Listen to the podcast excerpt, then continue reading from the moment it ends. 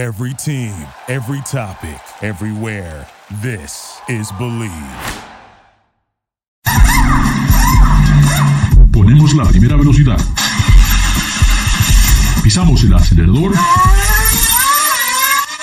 Y comienza el programa.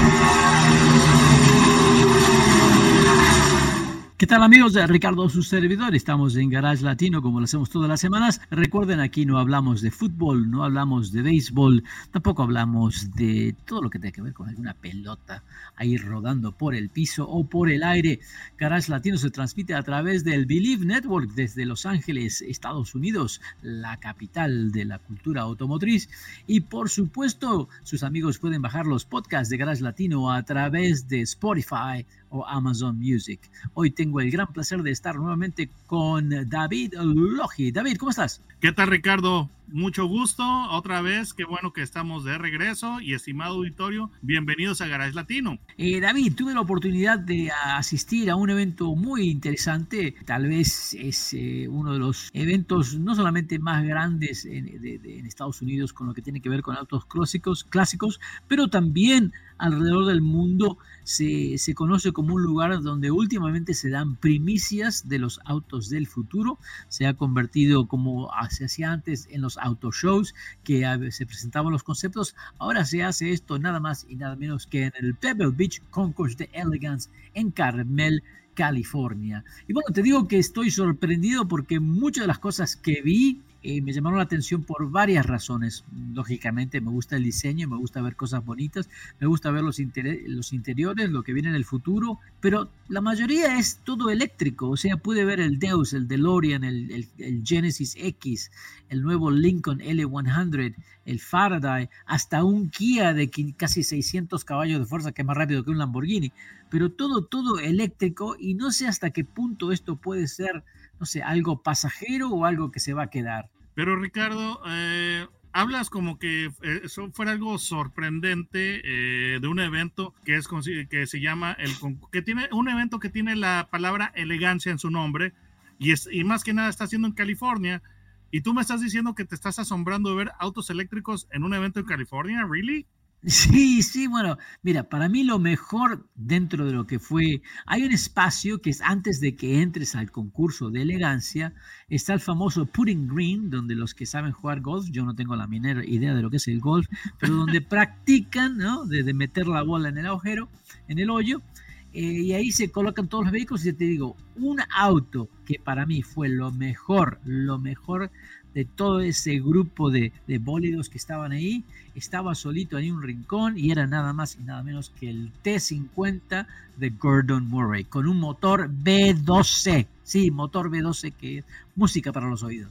Se te olvidó decir la palabra Cosworth. Es un motor único, único hecho para este vehículo que realmente tal vez sea el último motor en la historia de un B12 con cuatro árboles de levas de cabeza. Para eh, provocarte más, para provocar un poco más tu ira, agreguemos que es un motor Cosworth que tiene una línea roja de 11.000 revoluciones, Ricardo, para que te un poco, para que te enojes un poco más. Sí, sí, no, no, espectacular. Realmente es un sonido espectacular. Pero el auto se ve tan delicado. La verdad que Gordon Murray ha hecho un trabajo excelente con este auto. Y bueno, no es, no es ninguna sorpresa después de haber hecho el McLaren F1 Obviamente, el auto que mantuvo el récord de 240 millas por hora con un motorcito de 3 litros, eh, que llevó ¿qué? más de 20 años para que alguien lo rompiera con un motor de 4 turbos y 1000 caballos de fuerza. Realmente, el McLaren MF1 ya es algo icónico.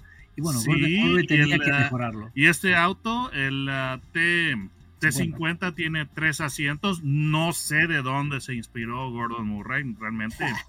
Misterios de la vida sin resolver, ¿sí? Entonces, eh, este, este auto, lo interesante del asunto es que también eh, presentaron el T33, que es una versión, digamos, la, versión light. Sí, sí, que pues tiene un poquito menos de potencia, tiene 606 caballos contra los 654 del T50. Y lo, que está extremadamente interesante de este auto es que la compañía Gordon Murray se gastó 33 millones de dólares para que el vehículo fuera eh, certificado en, la, en los Estados Unidos es decir, eh, es street legal. Sí, sí, sí, sí, sí, sí, no, te digo. Eh, y estaba en, un rincón olvidado, me dices. Sí, sí, sí, estaba mm. separado, solito. Mm. tuve la oportunidad de conocer a Gordon Mirror, que te digo que fue una experiencia inolvidable porque no me había dado cuenta que este sudafricano realmente es gigante, o sea, mide seis pies, no sé cuánto, o sea, le tenía que hablar mirándolo hacia arriba. Eh, realmente una persona muy físicamente imponente, pero muy amable, súper, súper amable y obviamente un gran conocimiento, toda su trayectoria de la Fórmula 1 ha sido muy, muy increíble. Y bueno, ahora con su propio proyecto de este, eh, de este carro, realmente eh, creo que no sé quién va a poder hacer un automóvil mejor que este en el futuro, ahora que estamos en esta transición hacia, hacia los autos eléctricos que para mí carecen de ese motor de combustión que es la fibra, es la energía, es el sonido, la vibración que nos ha hecho oh. soñar a todos por tener un auto deportivo. Bueno, Ricardo, eh, perdón, permíteme, permíteme llenar eh, los paréntesis de esto que acabas de decir, pero lo que va a suceder, Ricardo, es que los fabricantes van a poner sonidos sintéticos en los, en los autos. Esa, esa ya fue, yo le he hecho la pregunta a fabricantes como Porsche o Porsche y, y Lamborghini de que en un futuro eléctrico en, que en, el cual los autos no se han ¿cómo le van a dar personalidad? ¿Te diste cuenta que el motor no te dejó hablar de los autos eléctricos? ¿Escuchaste eso, el sonido de, fondo? No. Bueno, no importa.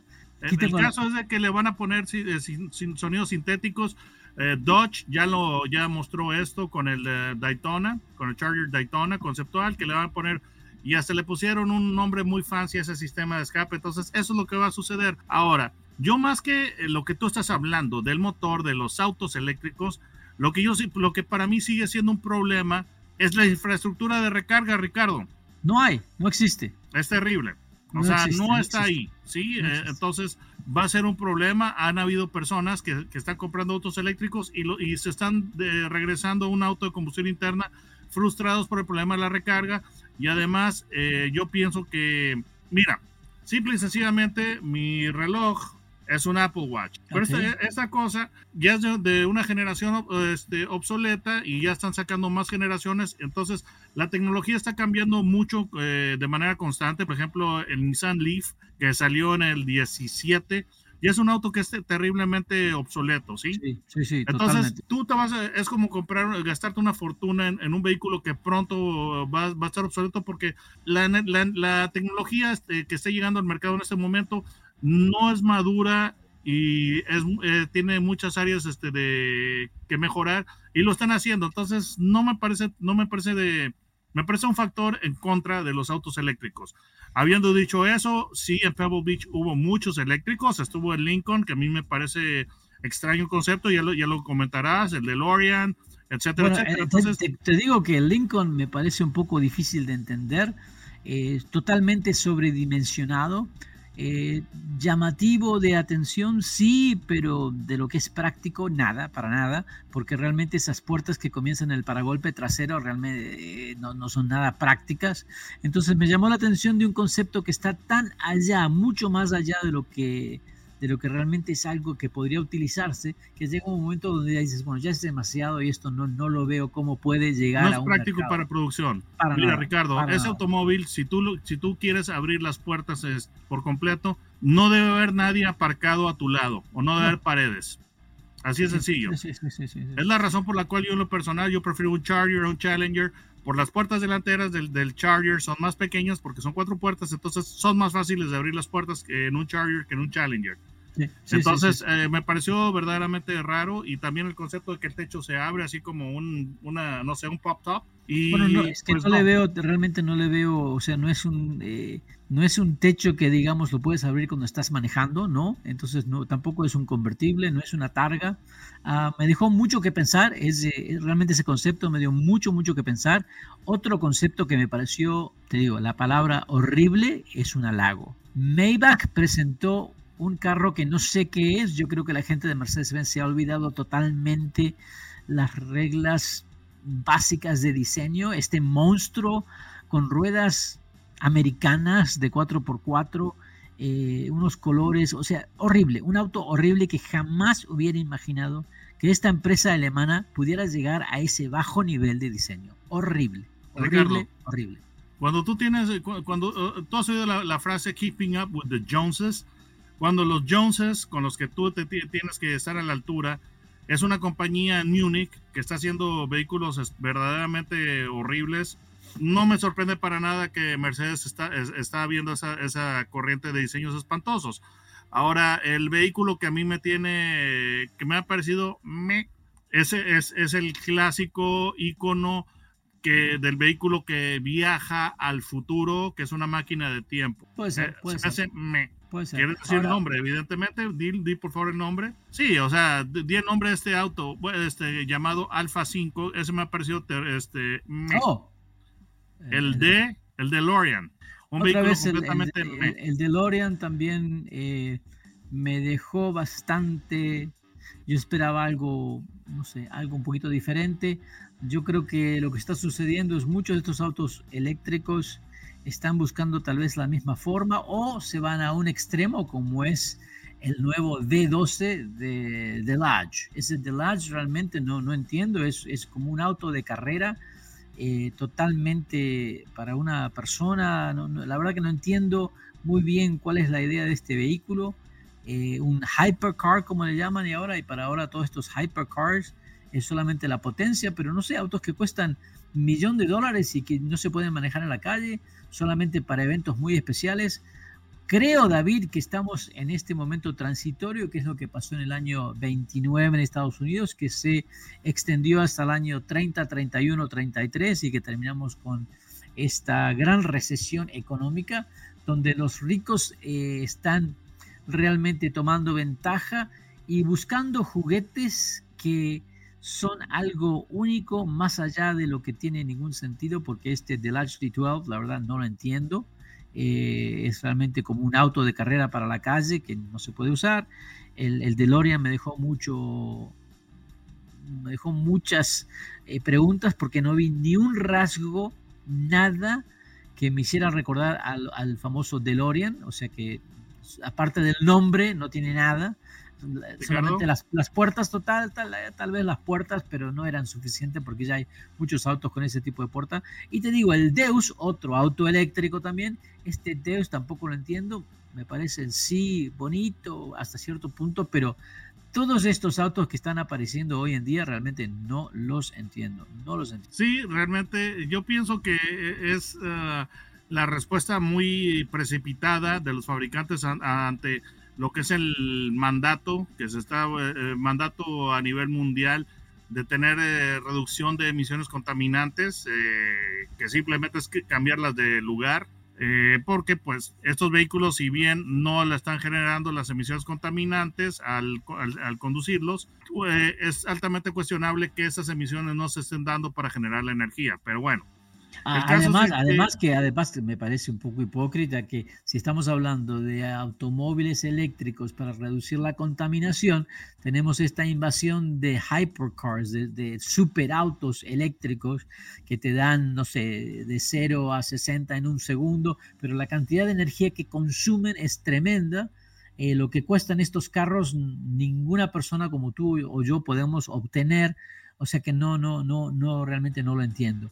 Me, da un poco, te digo, me, como que me defrauda todo este movimiento del auto eléctrico porque no se está aprovechando o no está saliendo a la luz la razón o la utilidad de este vehículo eléctrico.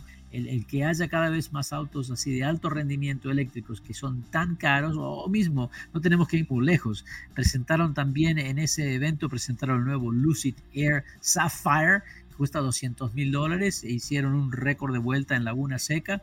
Pero este, yo pude presenciar que en un costado del autódromo había una camioneta con tres generadores de motor diésel para, generando electricidad para poder recargar este Lucid. Entonces a mí me parece totalmente una hipocresía. Mira, lo que yo pienso es de que eso que tú me estás diciendo de los vehículos de alto precio, simplemente los fabricantes están siendo flojos porque es más fácil eh, sacar ganancia de un vehículo costoso queda un vehículo popular. Entonces, debería estarse trabajando en, la, en que la electrificación llegue a las masas, que haya esa adopción en, gran escala de los, de los, vehículos eléctricos. Eso está hablando de que tienen que ser vehículos más eh, accesibles, pero que dejan menos eh, margen de ganancia a las compañías. Entonces, esto que, está, que tú estás presenciando son simplemente los fabricantes siendo flojos. Sí, sí, sí. Y, tal vez algo que me molesta a nivel personal es de que están haciendo un renacimiento de marcas icónicas como es ¿no? DeLorean, Delage, eh, un, montón de, marcas que, históricas que de repente ahora se presenta la oportunidad para utilizar ese nombre como es el hispano suizo, ¿no? que ahora saca el modelo Carmen, para autos que realmente son de ediciones muy limitadas y, realmente no, no, sé hasta qué punto estos automóviles van a poder funcionar. Eh, no, no, sé cuál será la vida útil de estos automóviles con tanta tecnología. Definitivamente nada ver, que ver con los autos de los años 50 y 60. Déjame sintetizar eso que tú me estás diciendo, en, eh, el por qué, déjame sintetizarlo en una, en, una sola frase, y eso es lo que en inglés se conoce como cash grab. Sí. Está el dinero ahí, es dinero fácil, lo voy a, lo voy a tomar. Sí, sí, sí, sí. obviamente eh, obviamente hay, hay, hay, un público para este, hay un consumidor para este tipo de autos. 100, 100 pues, este, por, eh, es, el, número mágico, 100 o 99 para estos modelos. Eh, cambiando de tema, porque tendríamos que hablar de algo que tiene razón. Sí, ya para no, no, enojarnos. Para no enojarnos. Quería comentarte a ti y a todos los amigos que tuve la oportunidad de manejar la nueva Sierra, la camioneta de, de GMC la Sierra y bueno, que ya sabemos viene equipada el modelo Denali con todo el lujo. Eh, me llamó mucho la atención el interior de esta nueva ah, Denali, toda con madera tallada, que me pareció excelente, un trabajo muy muy bonito.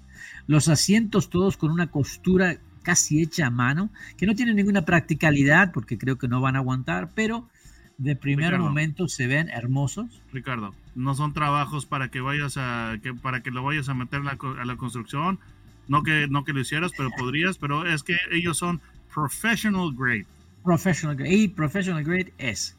es una eh, frase de, de, marketing guy, eh, no sé, de, un marketing guy este, que, que, también no tenía mucho que hacer, pero es, es professional grade. Ahora te, cuento que la cabina me pareció enorme, muy linda, muy bien, muy buena la distribución, los materiales, realmente muy opulente. Y bueno, que te digo, me quedé sorprendido me quedé sorprendido porque cuesta solamente 78 mil dólares. Solamente. Este, solamente 78 mil dólares. Ok, permíteme, ahorita regreso, voy a, voy a, voy a meterme online para comprar una. ¿eh? discúlpenme, auditorio, voy a comprar una porque 78 mil dólares es una ganga. Discúlpenme, eh, auditorio, voy a comprarme mi camioneta online. Me pareció que era una ganga comparada con los competidores por el interior que tiene. Y yo pensaba, con 80 mil dólares, ¿qué auto me compro que tenga tracción en las cuatro ruedas, tenga este lujoso interior, motor diésel que me da casi, no sé, 30 millas por galón, este, que pueda remolcar 13 eh, mil libras, porque eh, remolqué eh, el, el, trailer con el carro para probarlo. Ah, entonces dije, bueno, por 80 mil dólares realmente no hay un auto de lujo que tenga toda esta capacidad, así que me pareció muy bueno. Pero claro, esta camioneta, eh, la Sierra, ahora viene con tres diferentes motores, creo que es importante mencionar.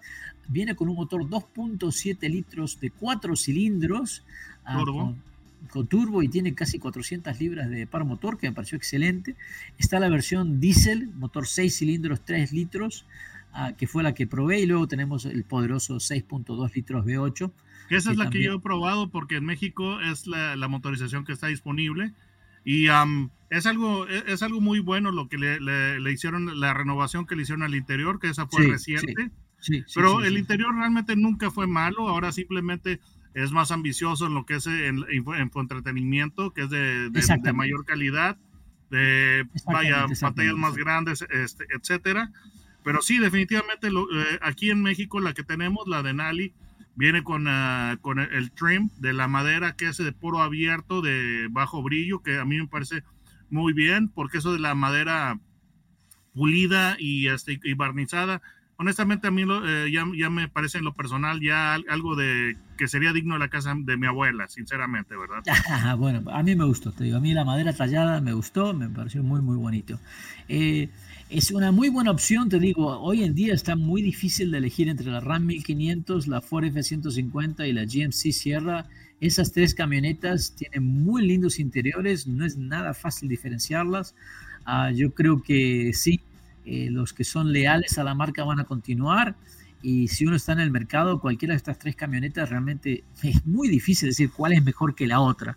Eh, muy, yo me quedé sorprendido. Ahora, lo que no me gustó, que debo mencionarlo, es eh, conecté el trailer, hice, remolqué el trailer aproximadamente unas 8000 libras con el motor diésel de 6 cilindros que tiene 400 y pico de libras de par motor, etcétera. La economía bajó a 14 millas por galón. Y eso sí que no me gustó nada. Pero en un, en un Pro Trailer de 8000 libras. Sí. 14. Ok, vamos a, vamos a contextualizar el asunto. Tú tienes una, una camioneta eh, tuya, de tu propiedad, que es, que es turbo diesel. Sí. Y esa es tu camioneta. ¿Y esa es ¿Observas eso en tu camioneta? ¿Perdón? ¿Observas esa baja de rendimiento? El, en tu mismo, el mismo trailer en mi camioneta me da 18 millas por galón. Y es del año 2006. Estamos hablando de 2022. O sea, tecnología seis años más, no, 2016, estamos en el 22, 16 años más nueva la tecnología y ya el consumo es menos. Eso es la parte que no me gustó. Y quiero que todos estén contentos de que... 3 litros de desplazamiento en la, en la GMC y tu camioneta... Es 6 litros. ¿Qué desplazamiento tienes? 6 litros. Es que el, detalle del downsizing llega a un punto en el que te, sale el backfire. Exactamente, exactamente. Entonces, creo que si no vas a remolcar, me parece que la camioneta con la GMC Sierra con el motor diésel me parece una muy buena opción, pero si realmente vas a pensar en remolcar, directamente cómprate la 6.2 V8, que me parece que te va a dar mejor rendimiento y vas a tener menos esfuerzo del motor. Bueno, eh, otra, otra cosa que quería yo, que quería yo mencionar, que es, es, una innovación muy interesante y creo que es exclusiva en el mercado, en la GMC eh, Sierra, es la caja de carbón. No sé si tenías la caja de carbón, de fibra de eh, carbón. No, no, la verdad, creo que no, pero sí me gusta que la caja, la tapa de la caja se puede doblar y la conviertes en un escalón, este, o la conviertes en un banquito y tienes tu estéreo para escuchar ahí afuera. Todas esas cosas realmente me gustaron mucho. También me gustó que hay muchas este, conexiones para USB y para 110 voltios, o sea que puedes utilizar la camioneta como una oficina. Eh, el aire acondicionado funcionó perfecto aquí en el desierto. Así que, te digo, se me hace muy difícil el poder elegir entre una Ford, una Ram y esta GMC. Este nuevo upgrade que le han hecho al interior realmente le ha, favorecido mucho. Ah, y el modelo base está alrededor de los 32 mil dólares con el motor 4 cilindros, que creo que eh, es un precio bastante razonable para el equipo que obtienes. Mira, para mí un, que busca la camioneta de lujo, esta es muy linda. Un detalle interesante es el manejo, que es muy de auto en estas camionetas. Sí, sí, sí. más, Que, más que en otras de la, que la competencia. Es una cosa, es uno de los assets de ese modelo. El manejo muy cómodo. Gracias, gracias que le pusieron cámaras adelante porque la altura de ese capó no te permite ver nada. Y es algo que tenemos que recordarle a la gente que vaya a comprar estas camionetas que sí, tienen que tener el espacio y visibilidad adelante para poder ver.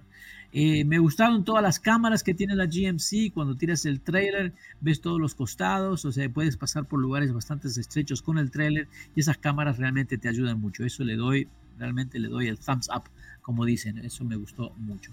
Así que en general, ¿Es para recomendar la GMC Sierra 1500 de Nali? Sí, definitivamente. Yo creo que es algo para recomendar. Ahí, si nunca ha tenido una camioneta grande, creo que va a quedar sorprendido por el lujo. Ah, y hay otras versiones, como ahora está la ATK, que es 4x4, eh, que también tiene bastante capacidad. Pero estas camionetas no son para andar para encender, son camionetas de trabajo, no podemos olvidarnos. Me gustó, le doy de 1 al 10, un 8 y medio. Muy interesante. Y um, yo David, ¿cómo te encuentran en YouTube? Es el canal, simplemente pongan en la barra de búsqueda mi nombre, David Logi, con Logi con J, no con G, y, los va a llevar a mi canal. Recuerden que David hace estos videos probando los automóviles donde realmente les da todos los detalles para que ustedes puedan tomar una decisión inteligente, lo que vale la pena y lo que no vale la pena de ciertos vehículos. No podemos dejarnos llevar por los comerciales. Así que estén atentos. Y recuerden que Garage Latino se transmite a través del Believe Network en Estados Unidos y pueden bajar los podcasts de Garage Latino a través de Spotify o también Amazon Music. No se vayan, que ya pronto regresamos. Duraloop es un tratamiento especial para que el aceite no pierda sus propiedades. Duraloop reduce la sedimentación de las partículas nocivas que dañan al motor disminuye la temperatura interna del motor y la fricción de los metales. Duraloop, para que el motor dure más.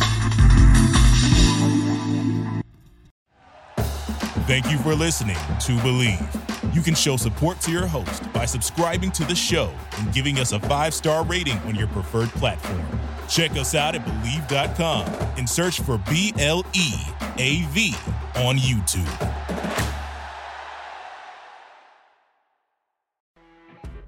You know, when you're listening to a true crime story that has an unbelievable plot twist that makes you stop in your tracks?